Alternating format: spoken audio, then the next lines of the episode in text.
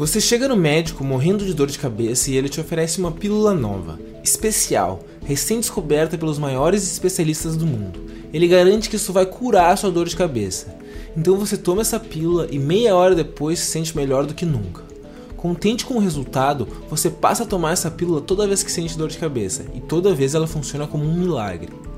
Um dia esse médico resolve te contar um segredinho.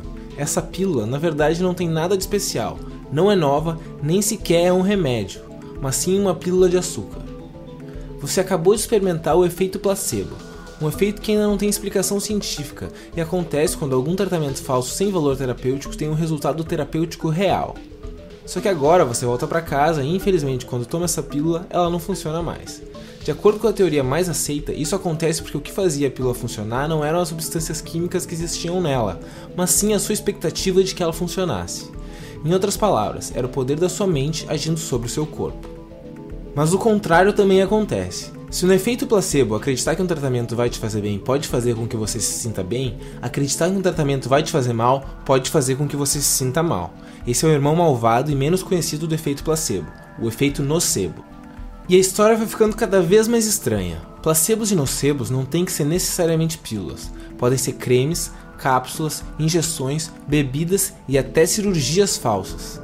E a fonte do placebo influencia diretamente o seu resultado.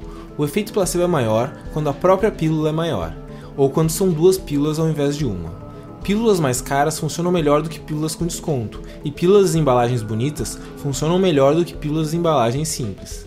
Cápsulas têm mais efeitos que pílulas, injeções mais efeito que cápsulas, e uma cirurgia mais efeito que todas juntas. Placebos de cor azul funcionam melhor como calmantes e placebos amarelos ou vermelhos funcionam melhor como estimulantes. Hoje em dia, o efeito placebo é utilizado principalmente para testar a eficácia de novos medicamentos. Uma forma padrão de analisar essa eficácia é através do estudo duplo cego, onde um pesquisador contrata médicos examinadores e recruta pacientes voluntários que sofrem de uma determinada doença.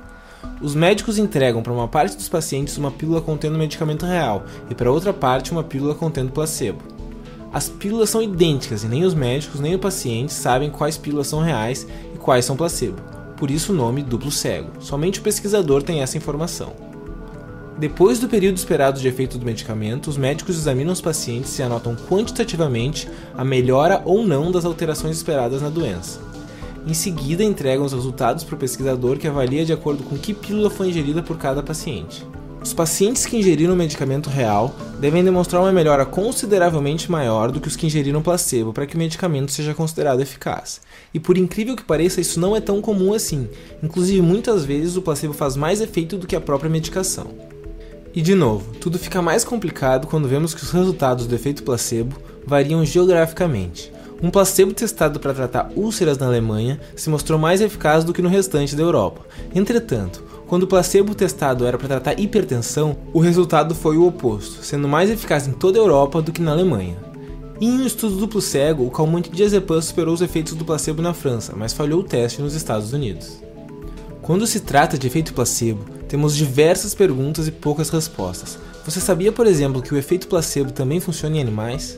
Mas a grande questão é: será que as respostas realmente interessam quem financia as pesquisas? Como as empresas lucrariam se descobríssemos os mecanismos por trás do placebo? Que benefícios a indústria farmacêutica teria em descobrir que seus remédios absurdamente caros são tão eficazes quanto pílulas de açúcar?